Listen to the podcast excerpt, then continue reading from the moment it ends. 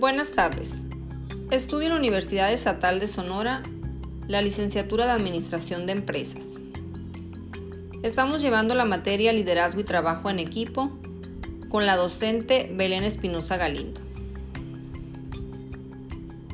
La actividad 7 consiste en explicar por medio de un podcast sobre el caso cómo utiliza 3M equipos para generar cultura.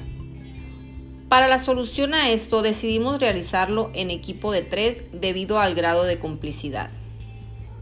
Es mi compañera Marisol Borbón Cruz, Iracema Ortega García y una servidora, Nubia Pacheco.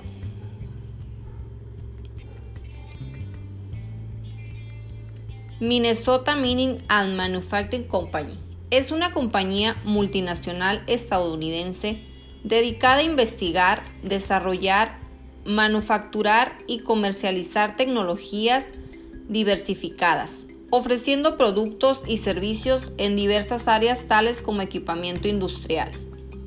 Fundada en 1902 en el pueblo de Two Harbors, el Minnesota, Estados Unidos. Y su nombre toma las primeras letras de Minnesota, Mining and Factoring sus inicios fueron como una pequeña compañía minera, pero al poco éxito alcanzado derivaron a abrasivos para la industria. A continuación se hace una breve investigación sobre cómo se genera cultura en el trabajo o en cualquier compañía, para poder hacer el análisis del caso y poder dar solución. La cultura de trabajo es el conjunto de nociones, procesos y actitudes de los empleados, que constituyen las ideologías y principios de la organización. Es la cultura de trabajo la que dicta cómo interactuar los trabajadores entre ellos y cómo funciona una compañía con base en el trabajo de su capital humano. La cultura de trabajo es instrumental en la construcción de la mentalidad, disposición y bienestar de quienes trabajan en determinada compañía. Una empresa con una cultura de trabajo fuerte no solamente tiene regulaciones y reglas claras a las que los empleados pueden adherirse fácilmente, sino seguir estas políticas les forma una experiencia positiva y les beneficia a nivel profesional y personal. Adentrándonos a la compañía 3M, nos podemos dar cuenta que en la empresa existía un balance entre control y flexibilidad. Quería ganar confianza, pero a la vez instalar disciplina y rigor. Se logró disciplina y colaboración y estableció metas para lanzamientos de productos. Gracias a la resolución de conflictos, esto hace referencia a la superación de los obstáculos que se presentan como los procesos que implican los caminos que conducen a la satisfacción de las necesidades, los acuerdos y desacuerdos, los encuentros y desencuentros las tareas complementarias, las diferencias y los juegos de poder, las coincidencias y los objetivos en común. Bien, la resolución de conflictos es la base principal para examinar las dificultades y aumentar el interés común. Es este un factor muy importante que contribuye a un mayor grado de integración. De esta forma, nos queda claro la disciplina que 3M tuvo que tener para lograr sus adversidades hasta lograr ser potencia.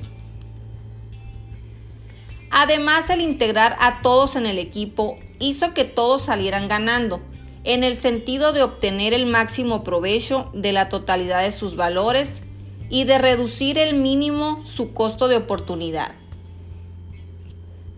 En la resolución es importante que todas las partes se sientan involucradas en el proceso y en un plano satisfactorio para cada una de ellas por separado.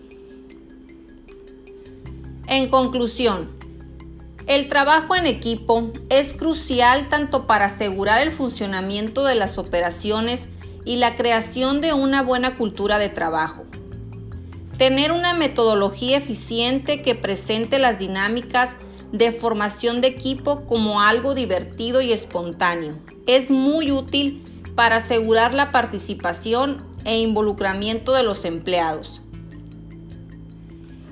La empresa se mantuvo gracias a la acción de su director ejecutivo, Gilman Kaming, y a pesar de las críticas pudo seguir adelante y cumplir su propósito, construir en vez de demoler.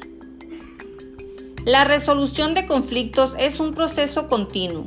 Una vez que se resuelve un conflicto, seguirá casi siempre otro, ya que los sistemas de interacción no están aislados y un conflicto resuelto en un primer sistema puede caracterizarse por una serie de transiciones y propiedades dentro de otros sistemas diferentes.